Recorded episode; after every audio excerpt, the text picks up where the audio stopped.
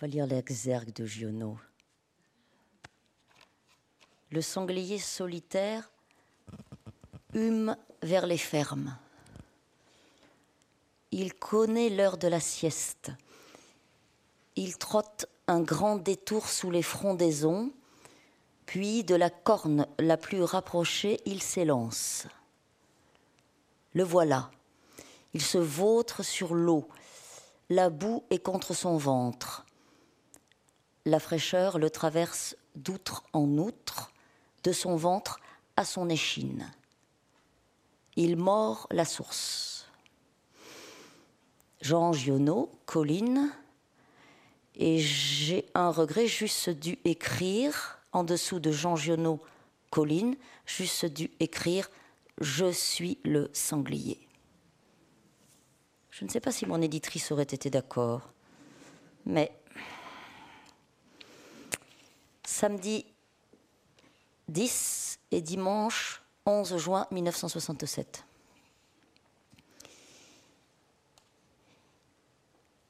Il dort sur le banc. Elle ne bouge pas. Son corps est vissé sur la chaise. Les filles et Gilles sont dans la cour.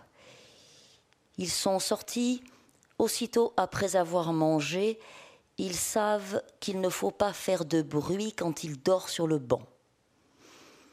Claire a refermé derrière elle les deux portes celle de la cuisine et celle du couloir.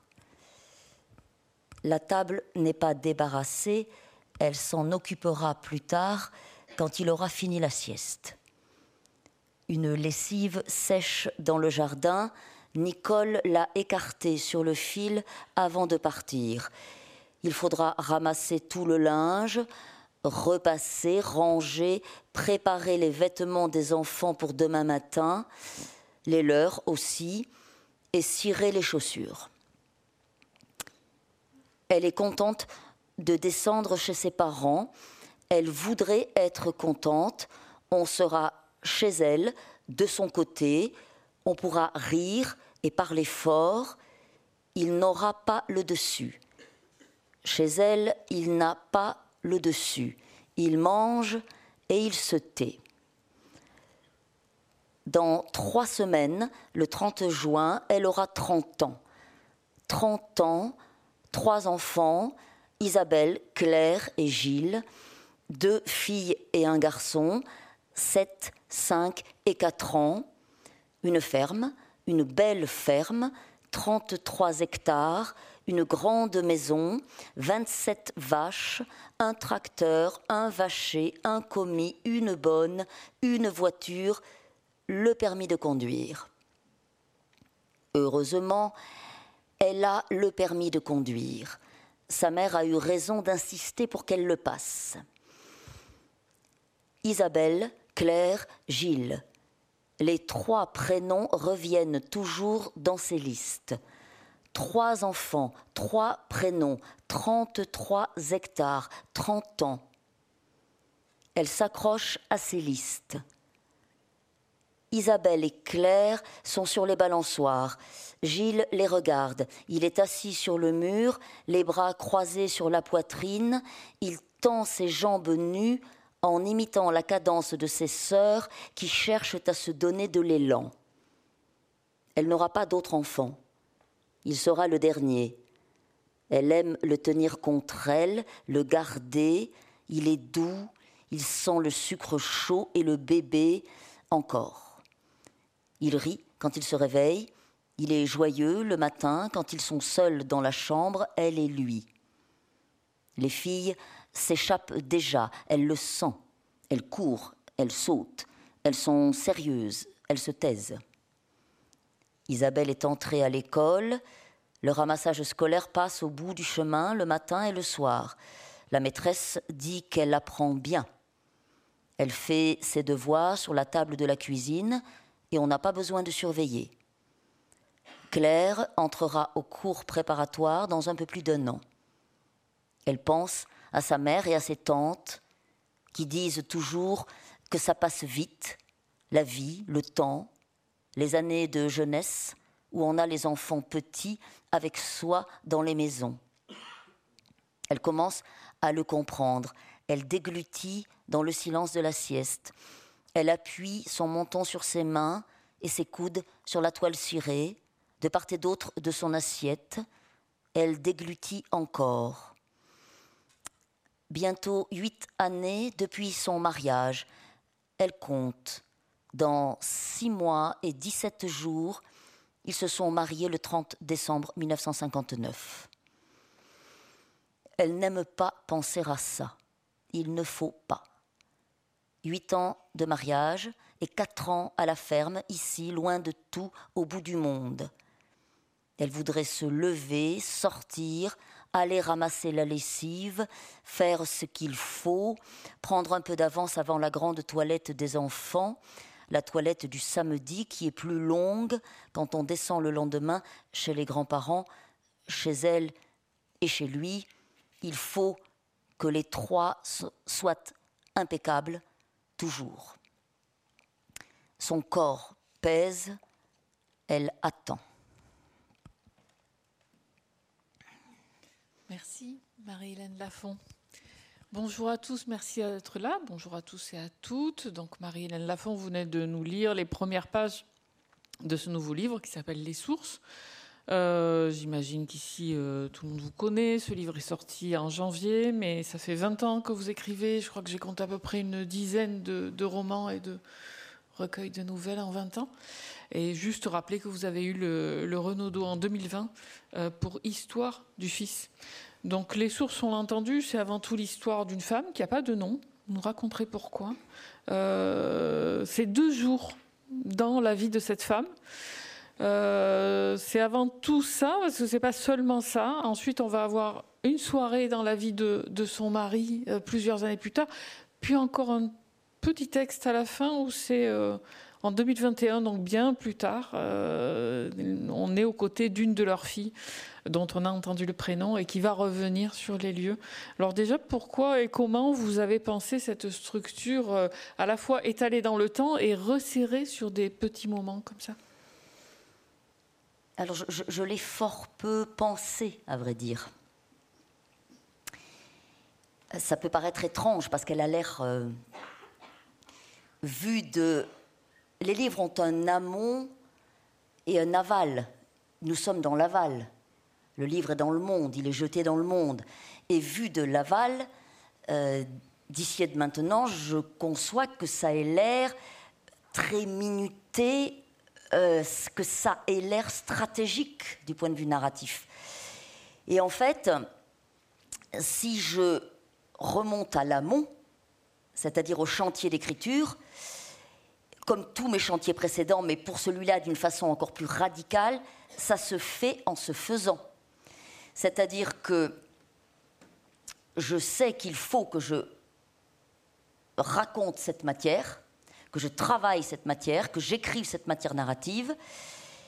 Et euh, pour toutes sortes de raisons, le temps de travail va se trouver extrêmement ramassé. J'appelle ce chantier le chantier violent. Donc je l'écris en trois temps. Fin février 2022, euh, autour du 20, 5 jours, 8 jours fin février 2022 cinq jours autour du 20 avril 2022 et deux jours à l'Ascension, toujours 2022. Voilà, en trois temps, je l'écris.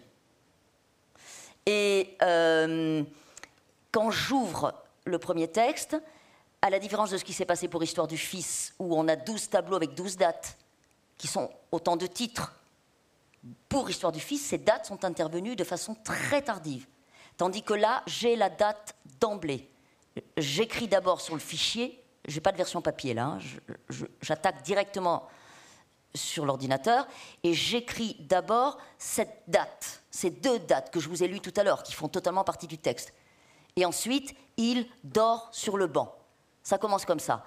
Quand je commence comme ça, euh, je sais que je dois affronter cette matière narrative, mais je ne sais absolument pas euh, comment cette première coulée textuelle, que je vais écrire en huit jours, va se terminer.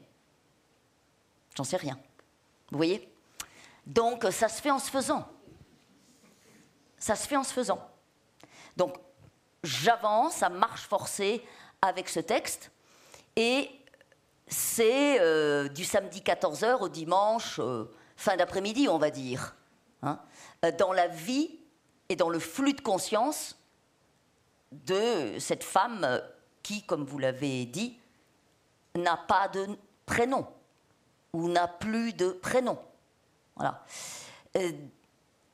J'ai ça, et après cette première coulée textuelle, autour d'elle, dans, la brèche qu'elle a creusée, la suite du texte va venir. Voilà. Et euh, je n'ai pas travaillé seule pour la première fois de ma vie sur un chantier.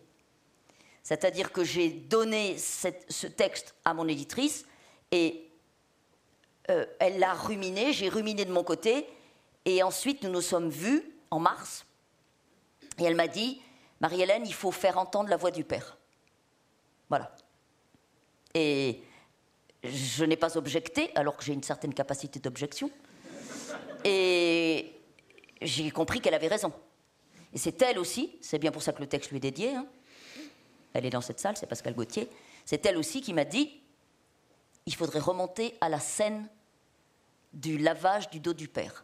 Ceux d'entre vous qui ont lu liturgie savent que le dimanche matin, il fallait lui laver le dos. C'est une nouvelle qui s'intitule Liturgie, c'est le tout premier texte que j'ai écrit.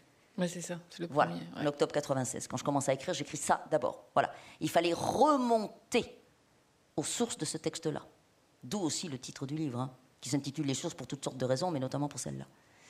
Voilà, donc vous voyez, ça s'est construit de manière très empirique, très organique, ça s'est emboîté. Je comprends tout à fait que vu de l'extérieur, ça a l'air d'être minuté. C'est d'abord un élan textuel organique. D'ailleurs, le jour où mes textes cesseront de relever d'un élan textuel organique, avec tout ce que ça implique, il faudra peut-être que je m'arrête d'écrire. Hein. Euh, la question de la nécessité intérieure qui, qui, qui, qui fait qu'un texte vous, vous, vous, prend, vous rentre dedans, a une force, elle, est, elle me dépasse complètement. Alors, ce qui ne me dépasse pas tout à fait, bien entendu, après le premier jet, c'est le retravail. Parce que, vous voyez, ces deux blocs textuels et le dernier, qui est beaucoup plus court, comme vous l'avez souligné, ont bien sûr fait l'objet de, de ceux ont été victimes, ont subi hein, euh, ce que j'ai toujours pratiqué avec tous mes textes, c'est-à-dire euh, temps de pause, relecture, voix haute, voix haute, voix haute, relecture, le juste mot à la juste place, chercher la bonne ponctuation, le bon temps, etc. Bon, si ce n'est que ce texte-là été court, euh, et que j'avais moins de temps que d'habitude, mais le processus est exactement le même. Hein. Euh, je me suis donné moins de temps que d'habitude. Je n'eusse pas supporté ça pendant euh, deux ans à deux ans et demi, ce qui est habituellement mon temps de travail sur un chantier. Vous voyez, c'eût été insupportable. Quatre mois, j'avais le coffre pour le faire. Bah, beaucoup d'autrices aimeraient bien avoir votre efficacité, j'imagine. Mais, mais pourquoi, en même temps, pourquoi vous supporteriez pas? Je veux dire, c'est vrai que c'est un livre très dur, on va rentrer dedans, mais c'est pas le premier non plus, il me semble, dans vos livres, à décrire une situation euh, difficile. Oui, c'est vrai, vous avez raison. Mais je, vous avez tout à fait raison, bien sûr, c'est une remarque euh, tout à fait, euh, euh, comment dire, pertinente. je suis la seule à ne pas tout à fait savoir pourquoi. Je ne peux pas, je, n'eusse pas pu supporter ça plus longtemps. donc je reste en face de ça. Hmm.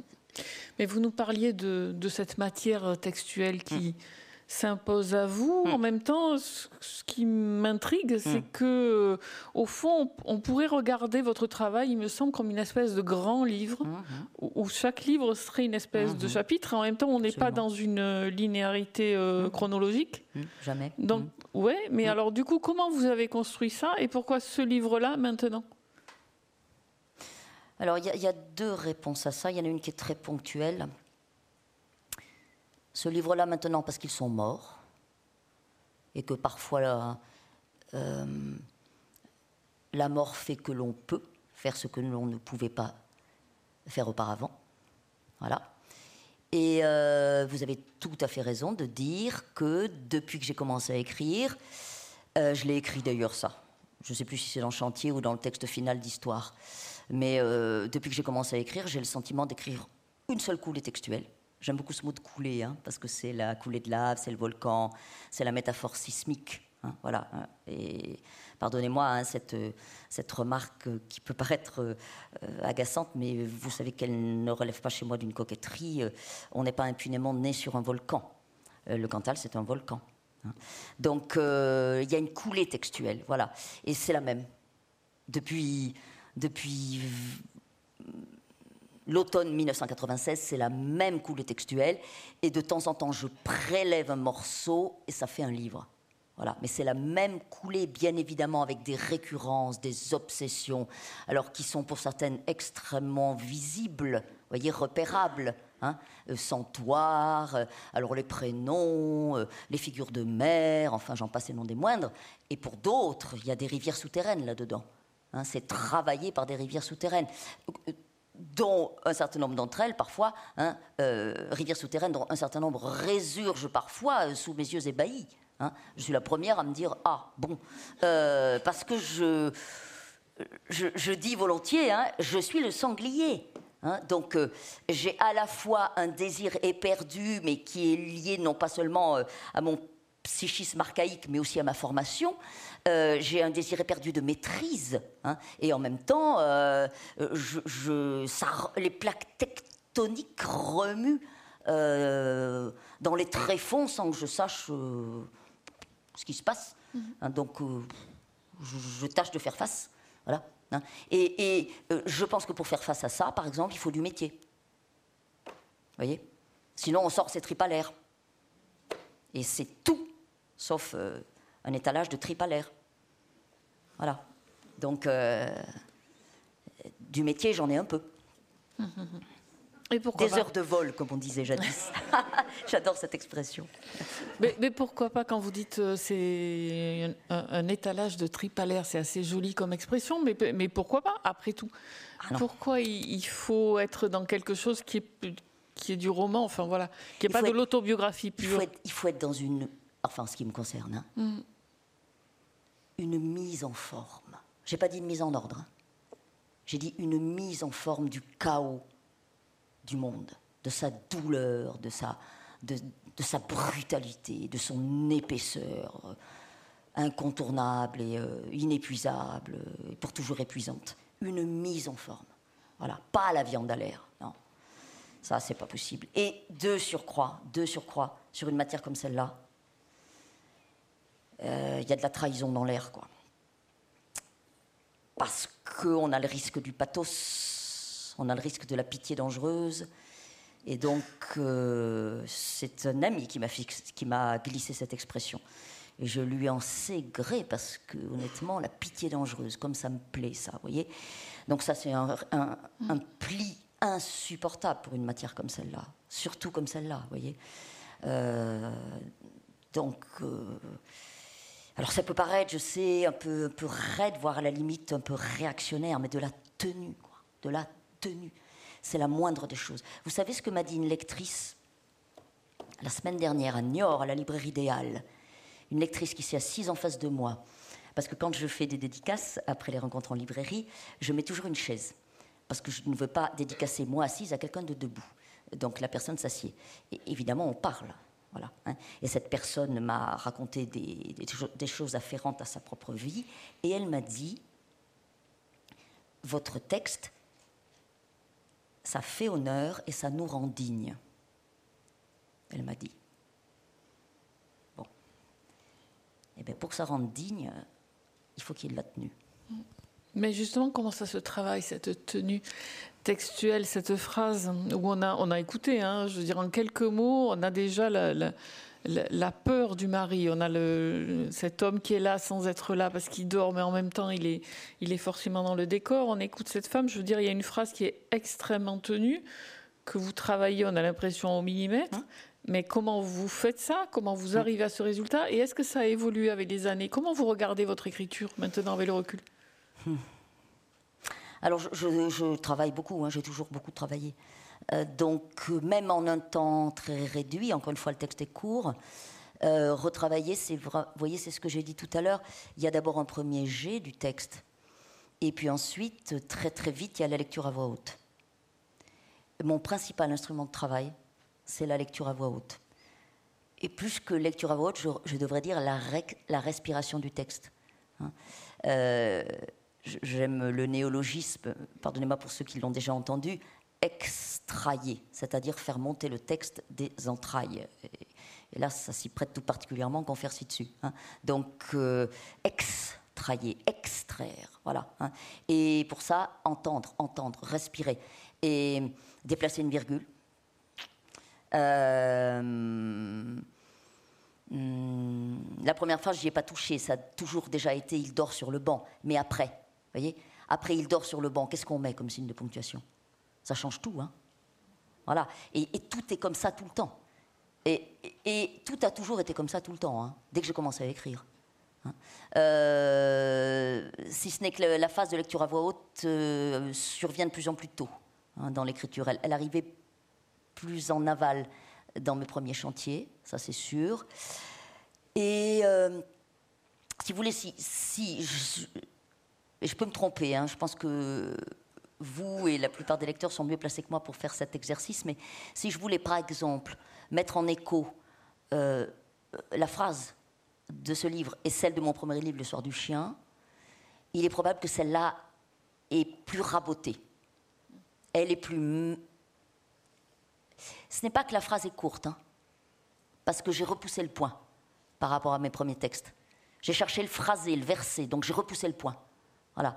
Mais euh, là, dans ce texte-là, il fallait dégager euh, les adjectifs, les adverbes. Euh, il fallait que ça soit très pas sec, hein, mais tendu, voyez, qu'il y ait une tension, ce qui n'exclut pas par moments comme ça des bouffées brutales de douceur. Mais euh, si vous voulez mettre une bouffée brutale de douceur, il va falloir dégager de la place et boum, et faire éclater un adjectif comme un pétard. Boum. Voilà. Bon, mais le travail, c'est, vous voyez. Puis ça, c'est le pays que j'habite. Hein. Moi, c'est, c'est ce qui m'a toujours, euh, euh, enfin, tenu debout dans la vie, ce travail de la langue. Et comment se travaille le travail de la langue? Il se travaille par la lecture. Voilà, c'est à force de lire et de ruminer les autres aussi que, vous voyez. Et puis j'écoute les expressions, voyez, j'écoute. Hein. Euh, et, j'ai le goût du jus de la langue, j'ai toujours eu ça. Donc, euh, voilà, il y, a à l'intérieur, euh, il y a une sorte d'établi de la langue qui est toujours en activité. Tout le temps, ça s'arrête jamais. Ça ne s'arrête pas non plus d'ailleurs quand je fais mon métier de professeur, vous voyez. Parce que dans mon métier de professeur, eh ben, j'y suis avec l'adjectif et la proposition subordonnée relative et le passé simple ou l'imparfait. Vous voyez On y est Donc il y a une contiguïté profonde. Il y a une contiguïté euh, vraiment, euh, encore une fois, organique. Ce qui est intéressant, je ne sais pas si c'est dû à la phrase, mais peut-être, euh, c'est que c'est à la fois dans un matériau autobiographique et puis c'est très ancré dans une région et dans un, milieu particulier. On y, on y, reviendra après, mais en même temps, il y a quelque chose de très universel. Effectivement, je ne veux pas dire que toutes les femmes se reconnaissent dans cette femme, mais quelque part, on, on, est toutes très très proches de cette femme-là, alors que c'est les années 60 dans un lieu très précis. Ça, vous y pensez quand vous écrivez? Non, j'y pense pas, parce que si j'y pensais, je pense que j'y arriverais pas. J'y pense pas mais euh, vous voyez, euh, tout à l'heure, quand j'ai dit d'une manière un peu brutale, comme ça, pas les, tripes étalées sur la table, eh bien, c'est ça qui fait que, euh, au lieu de s'enfoncer dans le gémissement d'une seule, une seule qui est une seule de trop, eh bien, ça devient peut-être une possible façon de dire ce qui est partagé et ce qui se partage. Hein. Euh, pour moi, l'autobiographie de chacun ne vaut que si elle élargit son étrave, voyez, pour devenir celle euh, de plusieurs, voire de tous. Enfin, voilà, nous passons par les mêmes chemins hein, de conscience. Bon, alors là, il se trouve qu'il y a dans ce texte une charge particulière du côté de la femme, mais j'entre aussi dans la conscience de l'homme. Euh, je ne me l'interdis pas. Et, pour ça, il faut faire craquer les coutures trop étroites de, l'autobiographie, que d'ailleurs je suis incapable de conjuguer sur le mode du jeu. Euh, c'est toujours elle, ou bien c'est même on parfois. Euh, dans les pays, par exemple, le processus est, déjà là. Oui, mais il y a un elle particulier, puisque hum. c'est elle, et en même temps, on est à hum. l'intérieur de sa conscience. Alors ça aussi, c'est c'est une maîtrise, on va dire, d'arriver à faire ça. C'est un désir plutôt qu'une maîtrise, vous voyez. Euh, c'est coller au flux de conscience. Et ça, euh, je suis donc incapable de dire je, ou souvent, si j'écris, si j'écris je, j'écris je au masculin. Euh, écrire je au féminin, c'est rare ou interstitiel. donc j'ai pris la tangente, hein, la tangente de la troisième personne. Bah, alors la troisième personne, justement, elle est contiguë avec le on. Voyez hein. euh, et elle a une sorte de, souplesse plastique comme ça, c'est comme une matière qui se travaille. Donc, euh, je, tente d'approcher au plus près euh, ce que j'appelle le, flux de conscience. c'est pas moi qui ai inventé l'expression, mais ou bien nos, nos minces et inépuisables polyphonies intérieures quand j'écris Joseph en 2014, Joseph, il est ouvrier agricole, et si vous collez votre oreille contre la poitrine de Joseph, euh, il s'en passe là-dedans. Hein. c'est de la polyphonie intérieure. Voilà. Et ben c'est ça que j'essaie d'écrire. Donc la polyphonie intérieure de Madame et la polyphonie intérieure de Monsieur. Et ensuite. Euh, et pourquoi elle n'a pas de prénom? Elle est trop cabossée. Elle l'a perdu en route.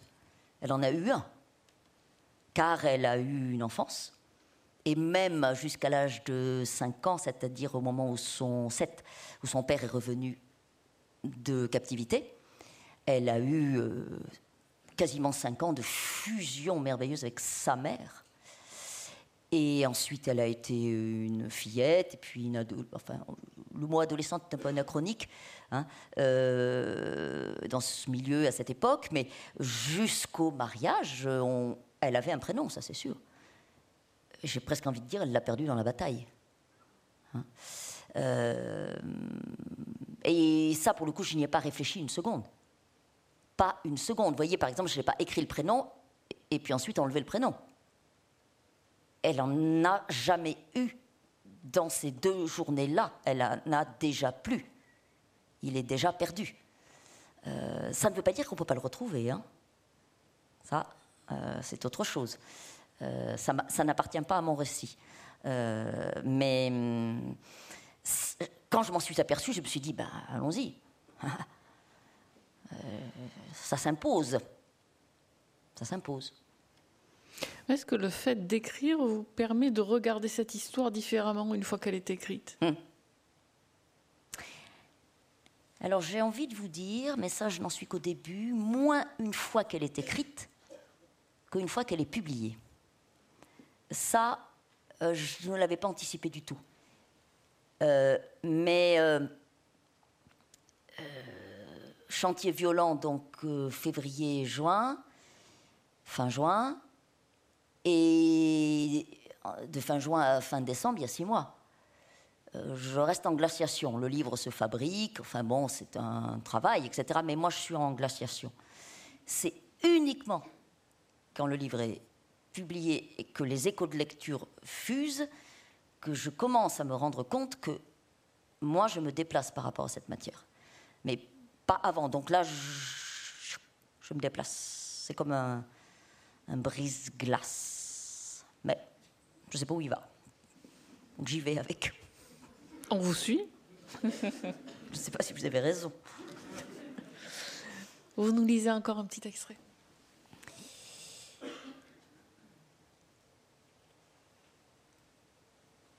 Donc deuxième extrait. C'est toujours elle. Hein.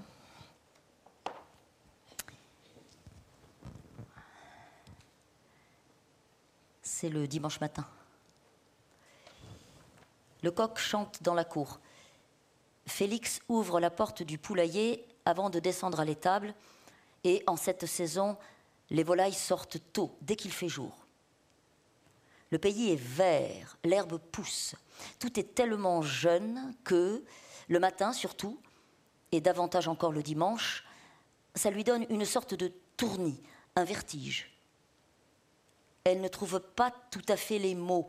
C'est comme si tout le monde était invité à une fête, sauf elle, qui resterait à part, avec ses enfants petits serrés autour de ses jambes, les trois. Elle a toujours voulu avoir des enfants. Ses enfants sont toute sa vie, mais ils ne resteront pas petits. Ils grandissent déjà. Il dit que quand les filles seront grandes, elles resteront avec lui parce qu'il aura de l'argent pour leur acheter des robes. Elle se lève, elle passe sur sa chemise de nuit sa blouse de la veille qui est restée au pied du lit. Elle respire son odeur chaude. Elle sent mauvais. Il a raison, elle pue. Dans la cuisine, elle fait les gestes, allumer le gaz sous la bouilloire, couper les tranches de pain et de fromage, tremper la soupe du matin. Le fromage la dégoûte. Elle n'en mange jamais. Il ne veut pas le comprendre et il le lui reproche. Elle fait des manières. Elle a été élevée comme une princesse, sans doute. On sait d'où elle sort pourtant. C'est pas la peine de prendre ses grands airs. Elle boit le café, sans sucre, debout devant la fenêtre de l'évier. Elle ne mange pas le matin. Elle évite les tartines de beurre et de confiture, mais elle grossit même sans manger et tout son corps est devenu mou, alors que lui reste sec, maigre et dur. Il n'est jamais fatigué. Les hommes ont de la chance, ils ont moins d'ennui que les femmes avec le corps. Elle est nue devant l'évier, il le faut pour la toilette. Elle se dépêche, elle passe le gant sous ses bras, entre ses seins, entre ses cuisses, elle frotte fort, elle rince, elle n'essuie pas. Le miroir rectangulaire qu'il utilise pour se raser est resté accroché à la poignée de la fenêtre. Elle voit un morceau de ses seins, les plis sur son ventre, c'est de la viande, elle pense au mot mamelle, elle ne peut pas s'en empêcher, il dit ces mots, lui. Elle n'a pas allaité ses enfants, aucun des trois. La montée de lait ne se faisait pas, elle avait des abcès. Heureusement, ils ont, pris, ils ont bien pris le biberon. Ils ont été faciles à nourrir. Elle s'habillera plus tard, elle ramassera dans la gaine, elle ramassera ça, dans la gaine qui serre bien et tient tout la chemise de nuit, la blouse par-dessus, et elle sort jetée dans la cour, derrière le mur du jardin, le bouquet de marguerites que les filles ont cueilli avec Nicole en allant chercher des pissenlits pour les lapins dans le pré. Il est fané depuis plusieurs jours, mais elle l'avait oublié sur la table dans le couloir et a senti l'odeur de l'eau croupie en sortant de la chambre. Elle ne peut pas voir les marguerites qui éclate partout en ce moment au bord des routes et des chemins, sans penser à la comptine de son enfance. Pas du tout, un peu, beaucoup, à la folie, passionnément. On chantait ça entre filles et on riait plus haut avec un pincement au cœur quand arrivait le dernier pétale de la marguerite. Pas du tout, un peu, beaucoup, à la folie, passionnément elle préférait tomber sur à la folie et se moquer de sa meilleure amie Thérèse, qui n'avait pas de chance, et se retrouvait toujours avec pas du tout ou un peu. Thérèse est mariée, elle a deux fils, elle est partie vivre dans la banlieue de Lyon avec son mari qui n'a pas voulu rester à la ferme chez ses beaux-parents. Il paraît que Thérèse travaille dans un bureau. Elle sait par sa mère et ses sœurs ce que deviennent les uns et les autres, qui est marié avec qui, Qui a des enfants et combien Des filles ou des garçons Beaucoup ne sont plus paysans. On ne se voit pas. Quand ils descendent le dimanche, à Fridière ou à Soulage, ils ne sortent pas des familles. On se croise en vitesse au cimetière à la Toussaint ou pour les enterrements. On n'a pas le temps de parler, on s'embrasse, on se trouve changé. Elle préfère que Thérèse et Simone, une cousine un peu plus jeune qui les suivait partout, ne la voient pas comme elle est devenue maintenant.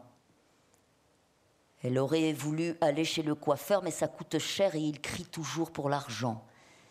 Elle est fatiguée de demander, de supplier. Elle essaie de mettre un peu de côté en grattant sur ce qu'il donne chaque mercredi pour les courses. Il ne va jamais dans les chambres des enfants et elle a une cachette sous le matelas du petit lit de Gilles. Le mercredi, quand il rentre du marché d'église neuve où il a vendu les fromages, il laisse l'argent de la semaine sur le bord du buffet. Il rapporte beaucoup d'argent et il le dit. On voit qu'il est content. Claire va chercher dans l'armoire la cassette grise qu'il avait déjà à soulage. Elle la pose à côté de lui sur la table de la cuisine. Il l'ouvre. L'intérieur de la cassette est rouge. Et il range les billets, un par un, lentement, il prend son temps.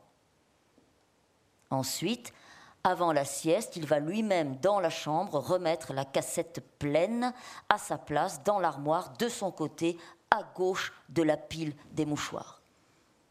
Le livret de famille, est aussi dans cette cassette, tout au fond, sous les billets. Merci Marie-Hélène. Il est souvent question d'argent dans ce livre, hein. beaucoup. Il compte tout le temps. Dans tous mes livres, Ouais. on compte. On fait des listes d'abord Ouais. et on compte l'argent. Euh, je crois que c'est assez euh, atavique.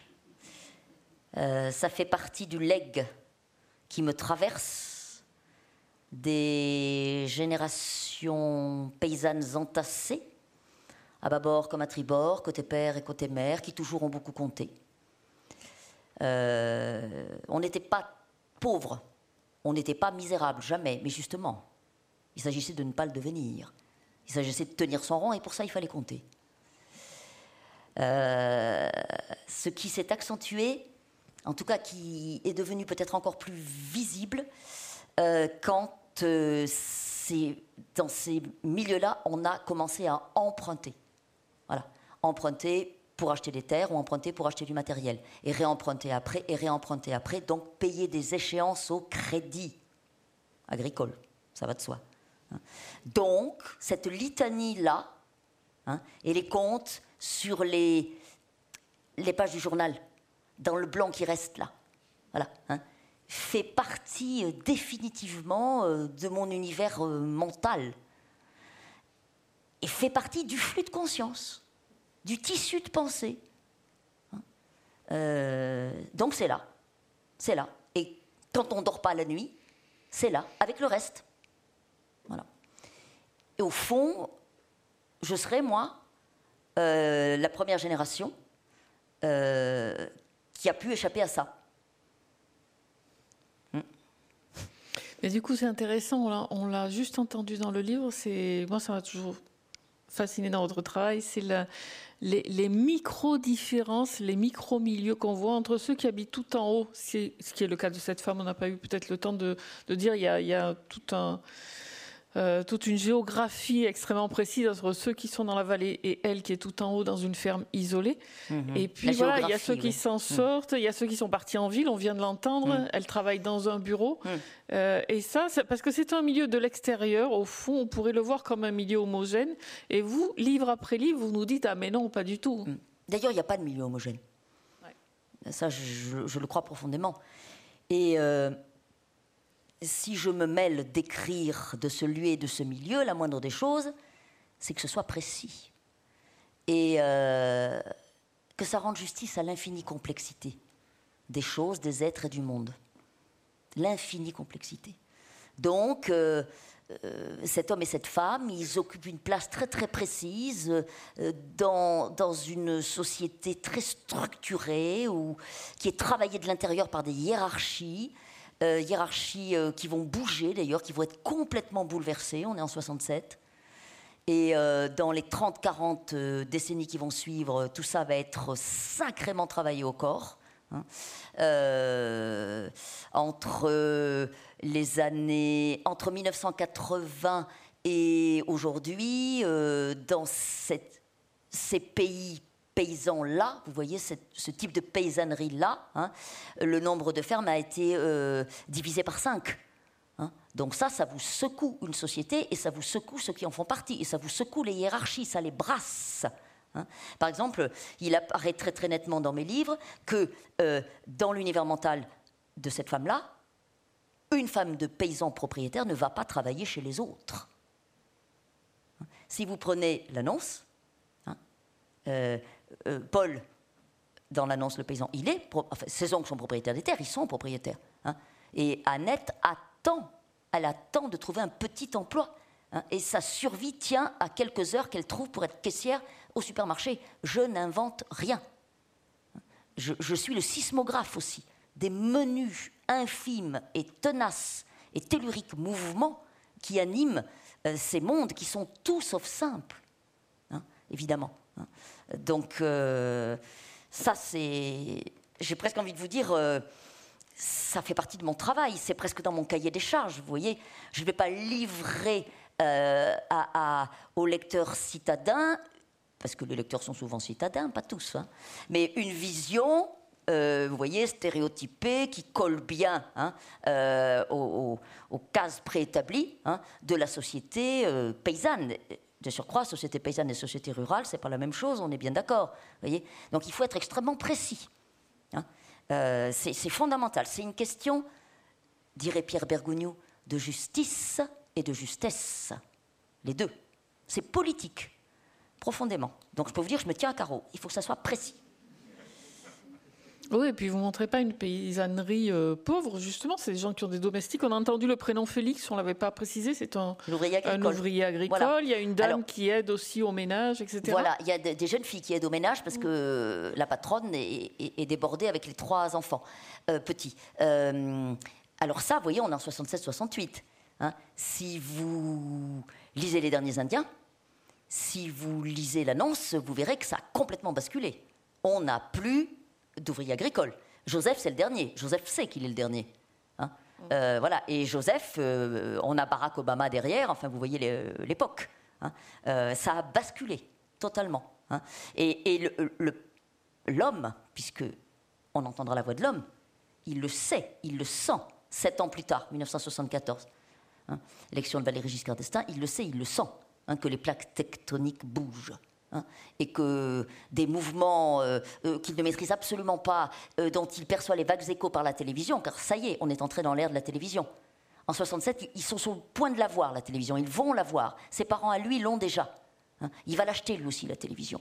Hein. L'année suivante, il l'aura. 68 en direct, poum. Et, c'est évident que tout ça va bouger énormément. Voyez mmh. et il faut que ce soit. Alors évidemment, jamais je, ne suis pas sociologue, hein.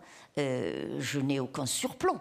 Euh, non pas que les sociologues aient forcément du surplomb d'ailleurs, hein, mais je veux dire que c'est pas ma place. Hein. Donc moi, je vais faire passer tout ça par des détails, voilà, par des gestes, par euh, des postures du corps, par, par exemple, le babil de la télévision. Je dis toujours que j'eusse écrit des livres très différents si j'étais né dix ans auparavant et si donc j'avais grandi sans la télévision dans la ferme? Ça, c'est une révolution, la télévision dans les fermes.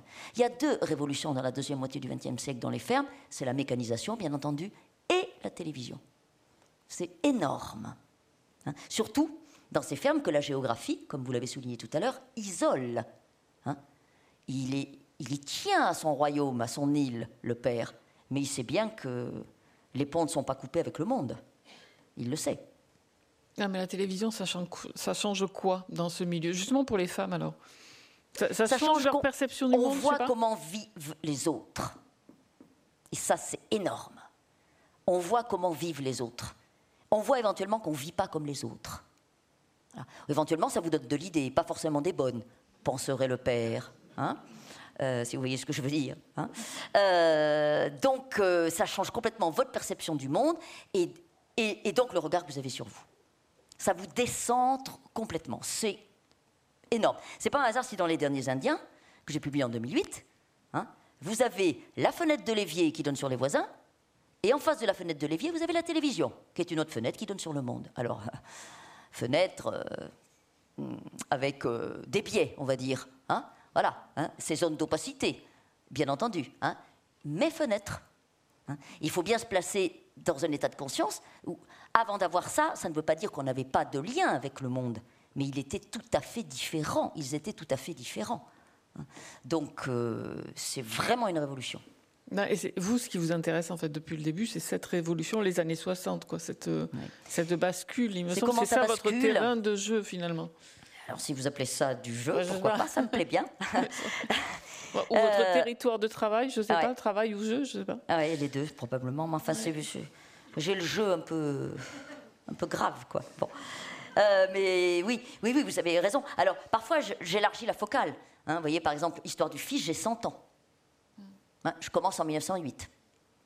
Et je vais jusqu'en 2008. Voyez hein. Mais vous avez raison de dire que le plus souvent, c'est la deuxième moitié du XXe siècle. Il se passe un truc là. Oui. Il se passe un truc à ce fondamental. Enfin, on, le sait, on le sait tous. Hein. En tout cas, euh, euh, dans les sociétés paysannes, dans ce qui reste des sociétés paysannes traditionnelles euh, occidentales, et a, fortiori en France pour le coup. Hein. en tout mm. cas, c'est le mince territoire que je travaille. Mm. Et en même temps, comment vous travaillez? Parce qu'à la fois, on vient d'en parler pendant un quart d'heure, c'est très, c'est très sociologique. Enfin, il y, a des, il y a des choses très précises sur ces milieux-là et sur l'argent qui revient tout le temps. Et en même temps, on est dans une écriture du corps, quelque chose de très physique, voire mm. organique, on l'a entendu. Mm. Les odeurs, les, le, poids du corps, mm. la façon dont elle s'habille, etc. Comment euh, on, écrit en étant euh, entre les deux ou sur les deux Comment vous faites? Ça a l'air d'être une pirouette, mais je fais comme je peux. Vous voyez? C'est-à-dire que ça se fait en se faisant. Euh, le corps, c'est la mêlée au centre du terrain, vous savez, comme au rugby. Le corps, c'est incontournable. Il, est là, on ne peut pas en sortir. C'est notre outil de perception du monde. Donc, euh, j'ai presque envie de vous dire, je n'ai que le corps pour percevoir et je n'ai que le corps pour dire. Voilà. Donc, euh, toute la matière du monde passe par lui. Euh, donc, pour, pour, que vous les voyiez, cet homme et cette femme et ses enfants, il faut d'abord que vous voyiez leur corps. Donc, le corps allongé de l'homme sur le banc, il dort. Le corps semi-vertical de la femme, parce qu'elle est assise. Hein, mais la, la ligne verticale, c'est la sienne. C'est extrêmement graphique. Et les points qui bougent dans la cour, ce sont les enfants la maison, la cour, le jardin. Et sur tout ça, la lumière énorme, dirait Gustave Flaubert, il l'écrirait A-U-R, de juin. La fête, la grande fête de juin à laquelle elle n'est pas conviée. Elle. Bon, vous voyez, il faut y aller là. Hein. Il, faut que euh, très vite les lignes du tableau, c'est pictural, soient en place. Hein. Et ensuite, parce que probablement je perçois le monde ainsi, très très vite on va avoir des odeurs, par exemple, de façon obsessionnelle. Hein. Alors d'une manière très très éclatante dans le tableau d'ouverture d'Histoire du Fils, mais de manière extrêmement récurrente ici aussi. Vous l'avez entendu tout à l'heure, l'odeur croupie des fleurs, par exemple, de l'eau des fleurs. Hein, qui n'est pas la même selon que les fleurs sont des marguerites euh, cueillies dans le pré ou d'autres fleurs. Euh, par exemple, voyez, bon, cette odeur-là, les odeurs de corps le matin au réveil, euh, bon, mais tout ça, ça vous fait exister intensément les choses. Hein. L'écriture, pour moi, euh, je sais, mais être peintre, je voudrais écrire comme on peint. L'écriture, c'est un travail d'incarnation. Incarnation, c'est donner chair. Il faut que les choses existent avec le plus de densité et d'intensité possible et qu'elles vous passent dessus, qu'elles vous rentrent dans le, corps, qu'elles vous traversent. Et qu'on ne si possible, qu'on ne sorte pas de la lecture comme on y est entré. Que la lecture soit une, une forme d'aventure intérieure. Et les filles, alors racontez-nous, c'est quand même une histoire de filles et de mère et de fille. Moi, je suis très impressionnée par la mère de cette ah. jeune femme qui n'a pas de prénom, qui lui a conseillé de passer le permis de conduire, on a entendu, qui est très débrouillarde, elle, qui est très, qui est presque une chef d'entreprise elle toute seule. On apprend, elle vend des volailles, en fait, tout un tas de trucs. Et, c'est une drôle de relation qui est suggérée entre cette mère bien sûr. et cette fille. Bien sûr, bien sûr. Au fond, euh, vous voyez, vous m'ouvrez la piste. Je dis toujours que les, les, rencontres, les discussions, etc., ouvrent des pistes dans le maquis des textes.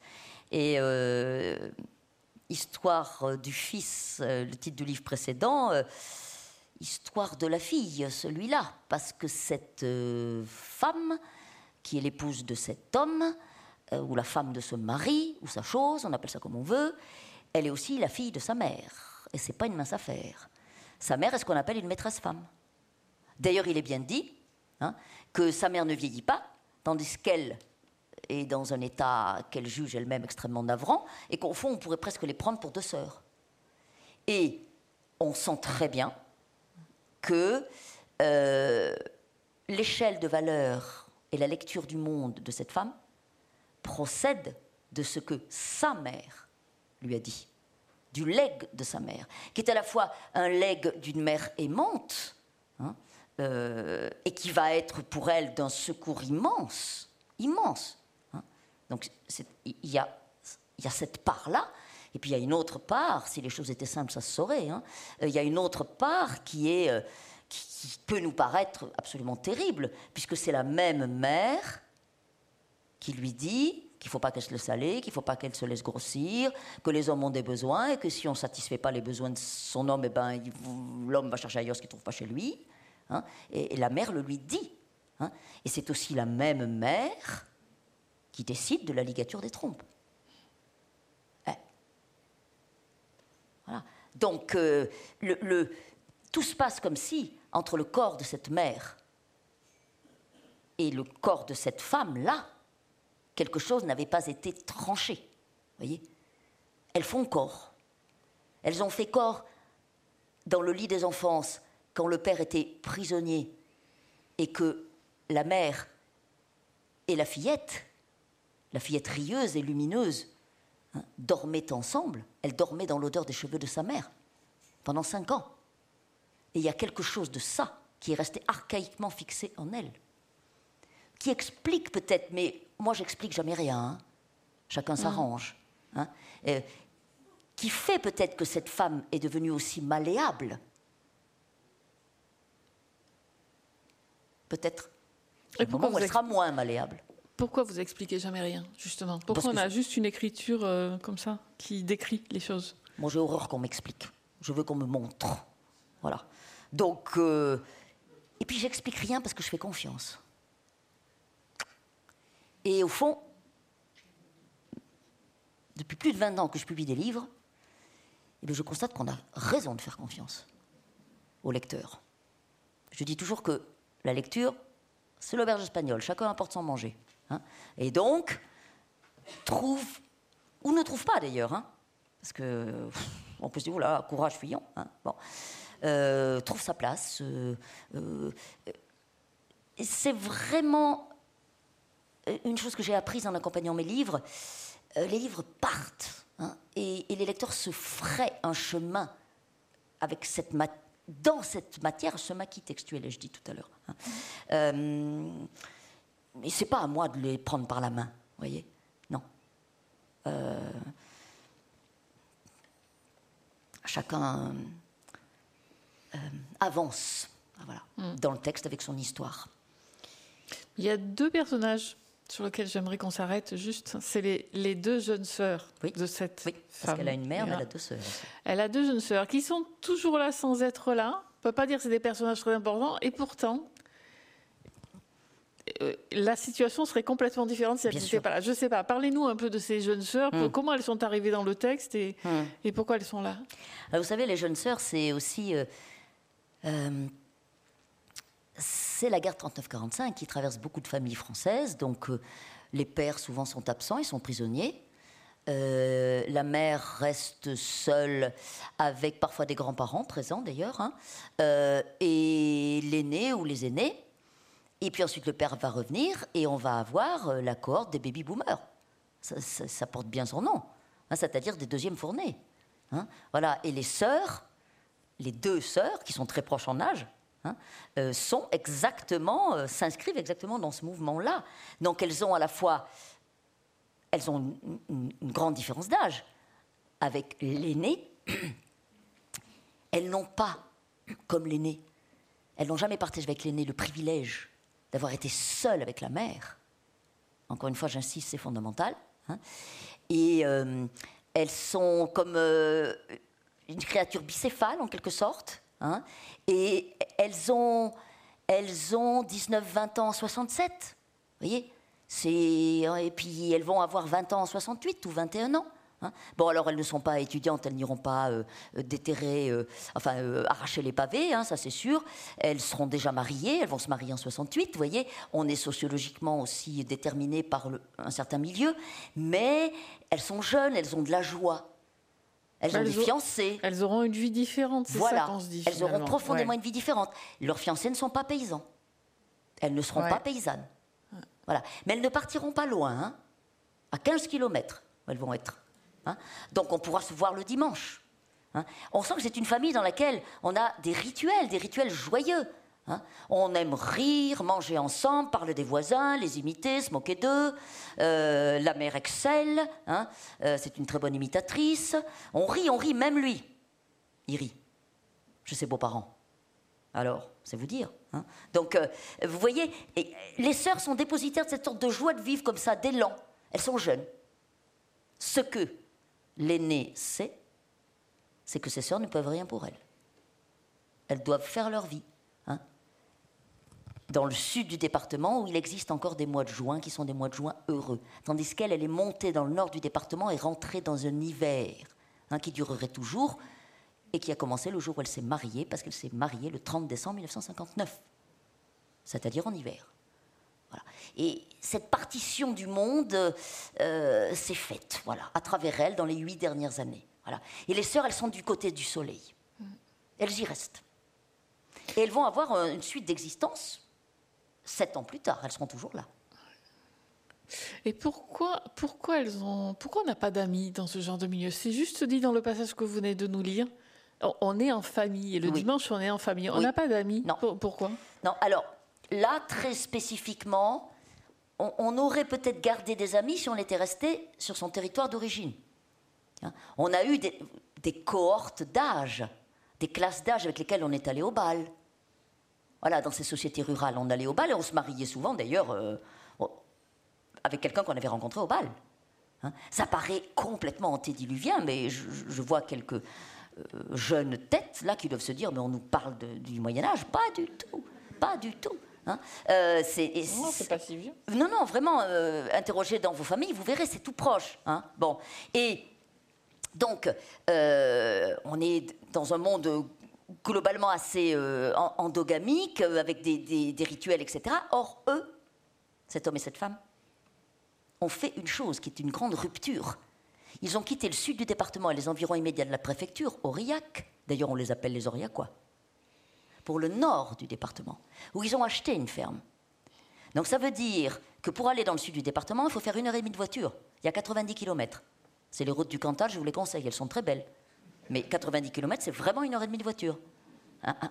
Voilà. Donc, ça veut dire que les amis de jeunesse qu'on a eus, ben on les, les voit plus. Parce que quand on a des vaches à traire le matin et le soir, il faut transformer le lait en fromage. Donc, c'est tenu comme métier. Hein. Euh, d'ailleurs, euh, je pourrais très bien moi-même écrire une sorte d'exégèse du verbe tenir, en ce qui me concerne, hein. aussi bien dans les textes que j'écris que dans ce que je dis. J'en ai bien conscience, je m'entends parler quand même de temps en temps. Hein. Bon. Donc, c'est tenu. Ce métier est tenu. Et si ben, on fait le tri, quoi. Donc, euh, on veut garder un lien avec la famille. Donc, un dimanche sur quatre, on descend à l'autre bout du département. Hein. et donc, euh, on va un dimanche dans la famille de l'un, l'autre dimanche dans la famille de l'autre. Et ça veut dire qu'on voit sa propre famille euh, vraiment, quoi, à s'asseoir, à être assis, à avoir un peu de temps ensemble, quoi, pour se respirer, pour se flairer, euh, un, dimanche toutes les huit semaines. Et il n'y a plus de temps pour, euh, pour le reste, quoi. Ça s'élimine naturellement. Voilà. C'eût été différent, encore une fois, s'ils étaient restés dans le Pays-Bas. Vous voyez? Parce que, voilà, ben, on, peut se à on peut se trouver à une foire. On peut se trouver en allant à l'épicerie pour les femmes voyez Ou à la messe. Ah, alors là, la messe, hein, euh, aujourd'hui, la messe terminée. Hein, mais dans ces années-là, il y avait encore la messe. D'ailleurs, elle y va à la messe, elle. Mais elle y va pour la monstrance. Hein. et c'est très important. Parce que pour se faire sa place, il faut se montrer. Donc elle y va, elle est Madame Lafont, elle est propriétaire, elle conduit la voiture. Et elle a les enfants derrière. voilà. Et lui, il sait qu'elle a raison d'y aller. Parce qu'il faut se montrer. Mais ils ne sont là que depuis 4 ans. Donc ils ne sont pas encore d'amis. Ils ont des relations et une réputation. Les amis, ça peut venir après. Et oui. Donc c'est rude. Hein mm. il y a un isolement très très grand qui renforce en ce qui la concerne le danger dans lequel elle est, évidemment. Hein, qui le radicalise, ce danger, ça c'est sûr. Il y a la géographie d'abord. La ferme est comme une île, elle est seule. C'est pas un hameau. Hein. C'est encore moins un, un bourg. La ferme est seule. Et elle a peur tout le temps. Oui. C'est une femme qui a peur tout le temps. Les enfants aussi.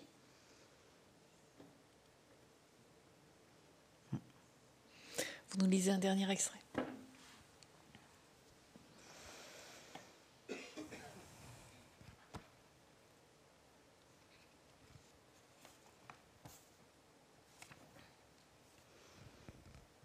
Dimanche 19 mai 1974. Il éteint la télévision. Félix est monté se coucher vers 9 heures, comme d'habitude, et il est resté, lui, pour écouter la soirée électorale jusqu'au bout. Giscard est élu. C'est mieux que l'autre, le socialiste. Mais il préférait Pompidou. Au moins, il sortait du coin de Montboudif, tandis que Mitterrand ou Giscard, même s'il fait semblant de jouer de l'accordéon, ne peuvent pas imaginer qu'il existe en France des paysans comme lui qui entendent pousser l'herbe à mille mètres d'altitude dans la vallée de la Santoire et savent qu'ils sont les derniers. Il secoue la tête. S'il se met à penser à ça, à l'avenir de l'agriculture, sa nuit est fichue. Même avec la sourdine de la radio, dont il a pris l'habitude maintenant, depuis sept ans qu'il dort seul. Bientôt sept ans. C'était en juin, le 11, juste après la guerre des six jours. Il ne sait pas pourquoi il se souvient de cette guerre entre les Juifs et les Arabes, mais c'est comme ça. Pour la ferme, il se souvient de tout le début et la fin de chaque emprunt, le montant des mensualités, les dates d'achat du tracteur, de la faucheuse, de la botteleuse, de la télévision, de la machine à laver le linge, les dates des travaux de l'étable, tout, tout, tout. Depuis le 7 mars 1963, le jour où ils ont signé chez le notaire, il a les dates dans la tête pas besoin de vérifier sur les calendriers du crédit agricole qu'il garde dans le meuble de la télévision. Il faut qu'il arrête ça aussi, les dates, sinon il ne dormira pas. Dans le lit, il pense que Pompidou est mort de la même maladie que la tante Jeanne, le cancer du poumon. À une année d'intervalle à peu près, et au même âge, puisque la tante Jeanne avait un an de plus que Pompidou. Il pense souvent à la tante Jeanne le soir. Elle voyait loin et clair. Elle manque. Elle aurait aimé savoir que les filles apprennent si bien à l'école, les deux, et sont déjà en quatrième et en sixième. Il a du mal avec le numéro de la classe des filles. Il l'écrit aussi sur le calendrier de l'année en cours dans la marge. Les filles avancent.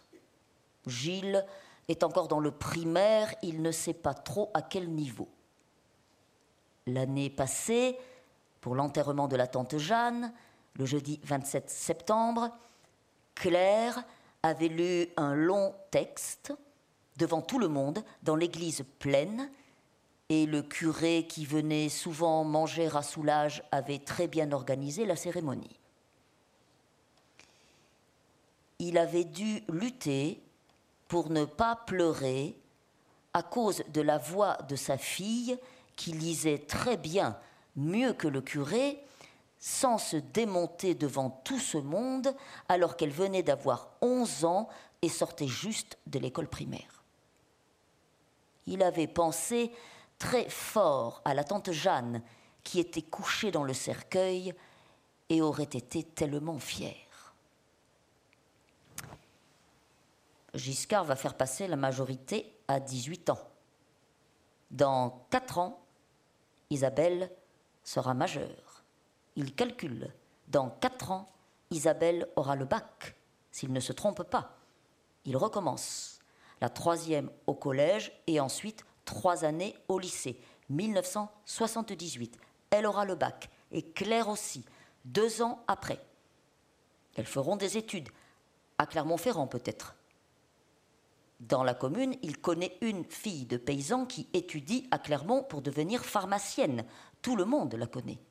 Et il sait qu'elle a été pensionnaire dans ce lycée d'Aurillac où iront ses filles. Il s'accroche pour comprendre et suivre le mouvement.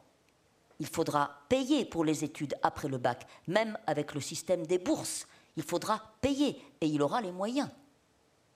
Les filles ne sont pas bêtes. Elles verront la différence avec leur mère.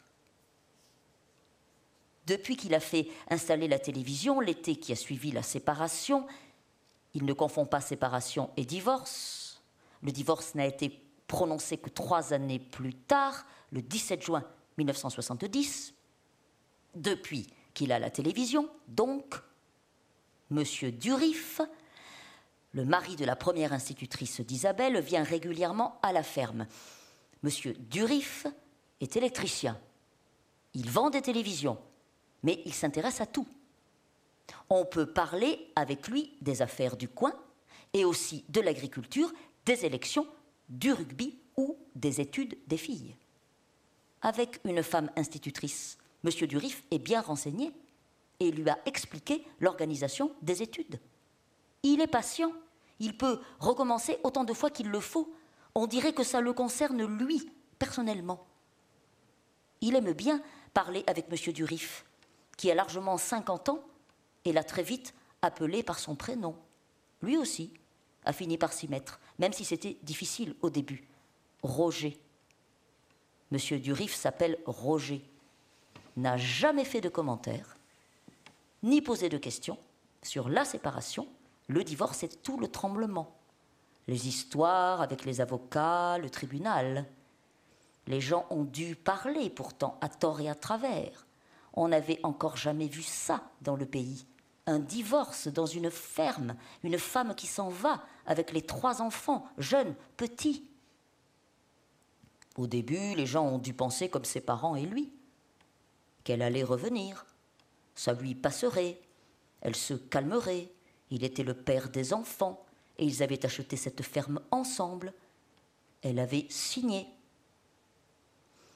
Il se souvient qu'il avait été vexé de ne pas l'avoir senti, qu'elle pourrait partir comme ça, avec les trois gosses, sans affaires, sans rien, alors qu'il croyait la tenir, surtout par l'orgueil. Elle aimait faire la patronne et se promener en voiture dans le bourg pour aller à la messe ou aux courses avec les gosses bien habillés. Il ne la pensait pas capable d'un coup pareil, elle avait de la gueule, elle était bonne pour bramer et se plaindre toute la journée, mais décider, partir et ne pas remonter, non.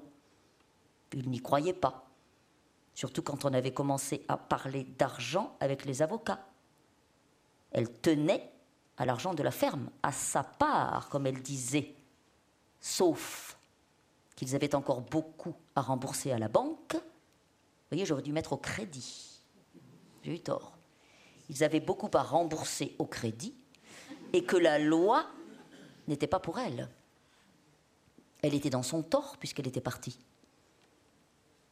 La tante Jeanne, quand elle avait été mise au courant en arrivant de Paris en juillet, un mois plus tard, avait tout de suite dit qu'il se trompait, lui et les parents, en faisant comme si ça allait s'arranger et finir par se rabibocher plus ou moins.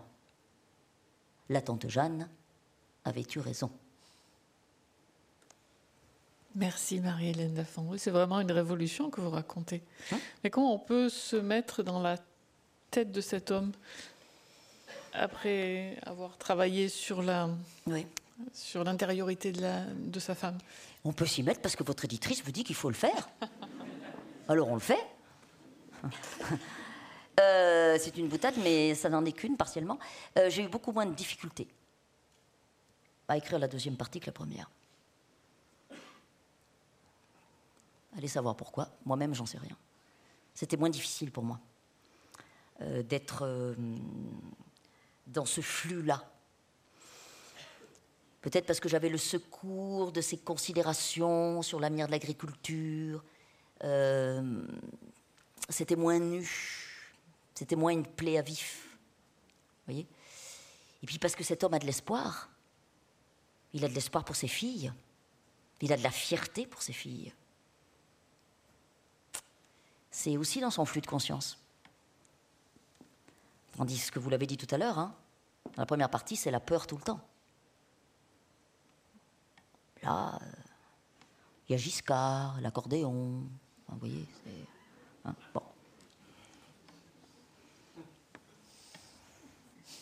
Merci, Marie-Hélène Lafont. Merci à vous pour votre écoute. Euh, si vous voulez continuer cette conversation, Marie-Hélène Lafont sera euh, dans le hall tout à l'heure et pourra signer ses livres. Donc voilà, merci beaucoup. Merci à vous.